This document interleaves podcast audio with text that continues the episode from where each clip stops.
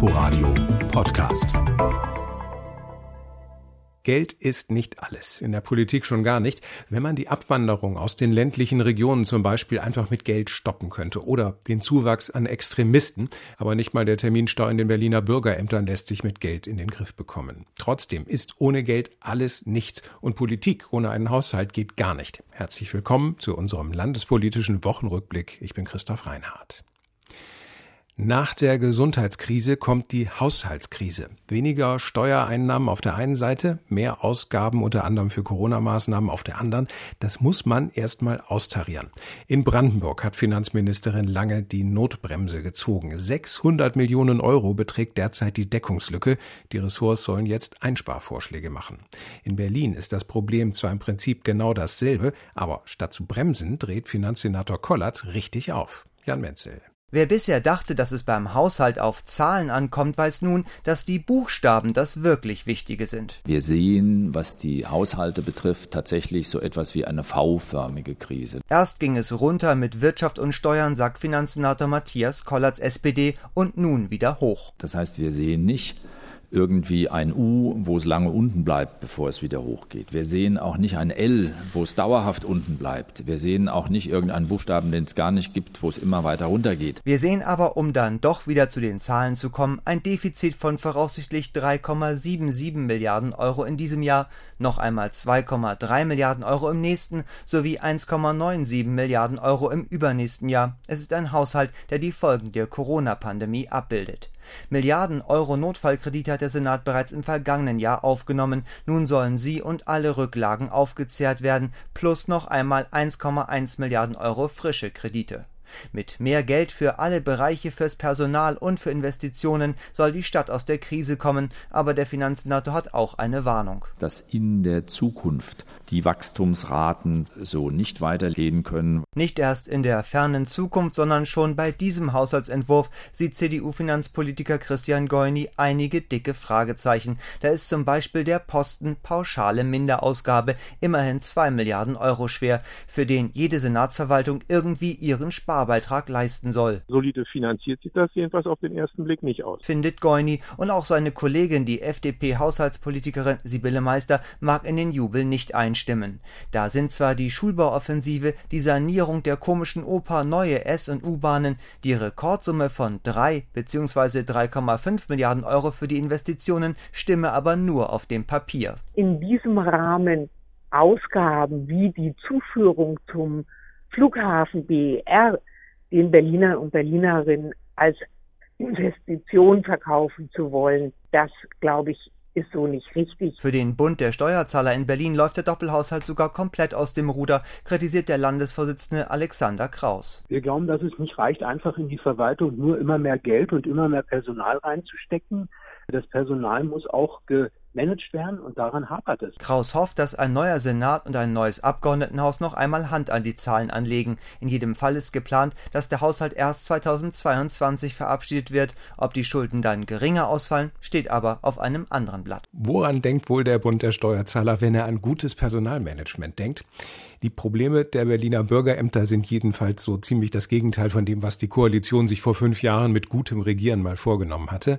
Ein bisschen besser war es ja geworden mit den Wartezeiten. Dann kam Corona und jetzt schieben die Bürgerämter eine Viertelmillion unerledigte Termine vor sich her. Der Senat und die Bezirke haben wieder einmal drüber beraten und mal wieder ohne wirklich plausible Lösung, aber immerhin mit ein wenig Hoffnung auf bessere Zeiten. Thorsten Gabriel. Gut zwei Stunden takten die Bezirksstadträte mit Staatssekretärin Sabine Smentek per Videoschalte. Von einem sehr konstruktiven Gespräch war hinterher zu hören, sowohl von der Staatssekretärin als auch von Bezirksvertretern. Unterm Strich bestätigten die Stadträte das, was die Bezirksbürgermeister bereits vergangene Woche dem Innensenator in Aussicht gestellt hatten. Unter anderem sollen die Öffnungszeiten der Bürgerämter um zwei Stunden pro Woche verlängert werden. Und prüfen wollen die Bezirke auch, so Smentek, ob Überstunden an den Wochenenden machbar sind. Wobei wir auch der einhelligen Meinung waren, dass Überstunden und Samstagsarbeit freiwillig passieren müssen. Und wir wollen, wenn es zu Überstunden und Samstagsarbeit kommt, auch, dass die bezahlt werden. Weil Freistellung würde bedeuten, dass in der Woche drauf die Kollegen wieder fehlen und dann hat es keinen zusätzlichen Effekt. Dafür allerdings müssen auch die Personalräte in den zwölf Bezirken zustimmen. Zugesagt ist von Seiten der Bezirke nach Smentex Angaben auch, Termine stärker zu überbuchen. Das heißt, einzelne freie Termine mehrfach zu vergeben. Denn zurzeit ist es so, dass rund 20 Prozent aller Termine von den Berlinerinnen und Berlinern gebucht, aber dann nicht wahrgenommen werden und das ohne abzusagen. Ein weiterer Punkt, Personalverstärkung. Was mich besonders gefreut hat, ist, dass einige Bezirke es jetzt geschafft haben, aus dem eigenen Bezirk heraus zusätzliches Personal zu akquirieren, zum Beispiel aus Gesundheitsämtern, wo die bisher Kontaktnachverfolgung gemacht haben oder auch das Auszubildende jetzt am Tresen stehen und dadurch mehr Mitarbeiter, mehr Termine für Bürgerinnen und Bürger organisieren können. Im Bezirk Charlottenburg-Wilmersdorf wolle man für die Ferienzeit auch prüfen, Leiharbeitskräfte einzusetzen, sagt der dortige Stadtrat Arne Herz. Er hält vor allem die Ausweitung der Öffnungszeiten für einen wichtigen Schritt. Damit natürlich pro Stunde, pro Mitarbeiter dann auch schon fünf Termine mehr. Das können im Monat äh, zwischen 1500 und 2000 Terminen sein, allein durch diese zwei Stunden mehr. Also insofern, wir versuchen alles gerade, damit wir schnell mehr Termine anbieten können. Und noch etwas anderes kommt bereits in Kürze zum Tragen. Ab 1. Juli werden die bundesweiten Corona-Vorschriften für den Arbeitsschutz gelockert.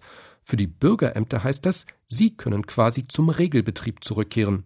Bislang ist es noch so, dass in vielen Bürgerämtern jeder zweite Schreibtisch leer bleiben muss und strengere Hygienevorschriften eingehalten werden müssen. Der Friedrichshain-Kreuzberger Stadtrat Kurt Mildner-Spindler ist sich sicher, wenn wir mit dem vorhandenen Personal ohne diese Pandemie-Maßnahmen ab Juli wieder arbeiten können, wird es mehr Termine geben. Auf jeden Fall schon mal. Das wird glaube ich, im Moment den größten Ausschlag geben. Noch Anfang Juli wollen Stadträte und Staatssekretärin erneut miteinander reden und gegebenenfalls weitere Schritte verabreden. Es ist schon bemerkenswert, wie sehr nach dem Scheitern des Mietendeckels die Zustimmung für Enteignungen in der Bevölkerung gestiegen ist. Fast die Hälfte der Berliner hat sich zuletzt hinter diese Forderung gestellt. Und wenn man nur die Mieter fragen würde, dann gäbe es sogar eine Mehrheit. Umfragen sind natürlich das eine und ein Volksentscheid ist etwas ganz anderes. Die Initiative Deutsche Wohnen und Co. hatte diese Woche noch Zeit, genügend Unterschriften dafür zu sammeln. Sabine Müller hat den Endsport verfolgt. Katina Schubert, die Parteichefin der Berliner Linken, steht in der knallenden Mittagssonne vor der Volksbühne, in den Händen ein gelbes Schild. Darauf steht die Zahl 32.662. So viele Unterschriften haben Mitglieder der Partei in den vergangenen Monaten gesammelt, lobt Schubert. Das ist eine echt tolle Leistung. Und ich war noch nie so stolz auf meine Partei wie heute. Das muss ich wirklich sagen. Bei diesem Satz schaut Kultursenator und Spitzenkandidat Klaus Lederer neben ihr für einen Moment leicht skeptisch.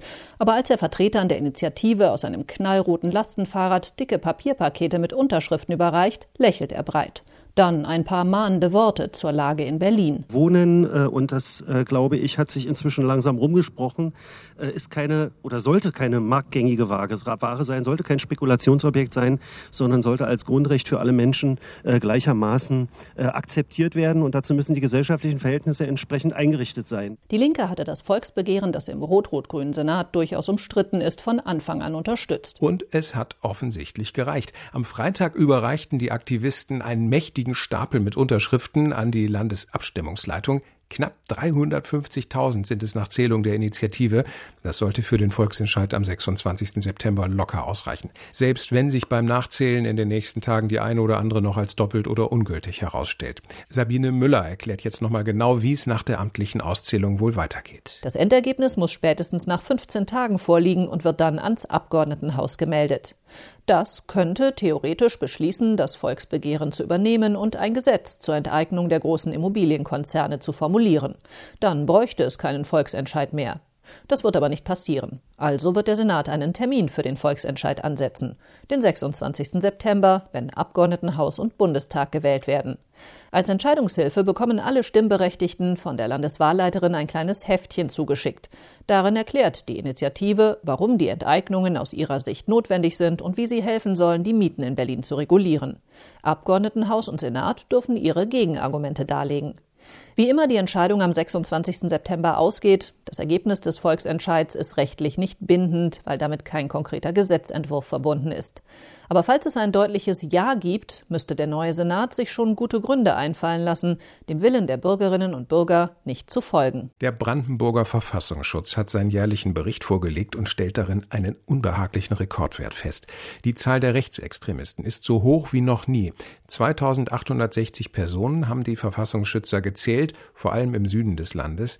Das größere Problem als diese Zahl ist aber, dass die Grenze zwischen dem Rand der Gesellschaft und der Mitte unklar geworden ist, berichtet Amelie Ernst. Entgrenzung heißt das Phänomen, das für den Brandenburger Verfassungsschutz und auch für Innenminister Michael Stübgen derzeit die größte Herausforderung darstellt. Vor allem Rechtsextremisten hätten 2020 versucht, über die Corona-Pandemie die Mitte der Gesellschaft für sich zu gewinnen, so Stübgen. Es gab immer Rechtsextremisten in Deutschland, es gab auch immer Linksextremisten und es gibt auch seit Jahrzehnten einige Islamisten. Islamisten. Aber bisher haben die eher so im Verdeckten in eigenen Gruppierungen agiert und jetzt versuchen Gruppierungen direkt in die Gesellschaft hineinzukommen und über politische Parteien Einfluss in Parlamente und politische Entscheidungen zu bekommen. Vor allem, aber nicht nur AfD-Mitglieder sorgen für den erneuten Anstieg der Zahlen. Doch nicht jedes AfD-Mitglied zählt der Verfassungsschutz auch zu den Rechtsextremisten. Wohl aber die, die in Verbindung zur Nachwuchsorganisation Junge Alternative und zum offiziell aufgelösten Flügel stehen. Konkrete Entgrenzungsstrategien können wir gerade bei der Brandenburger AfD erkennen, die über verschiedene Organisationen, Zukunft Heimat ist genannt worden, Kompaktmagazin ist auch genannt worden,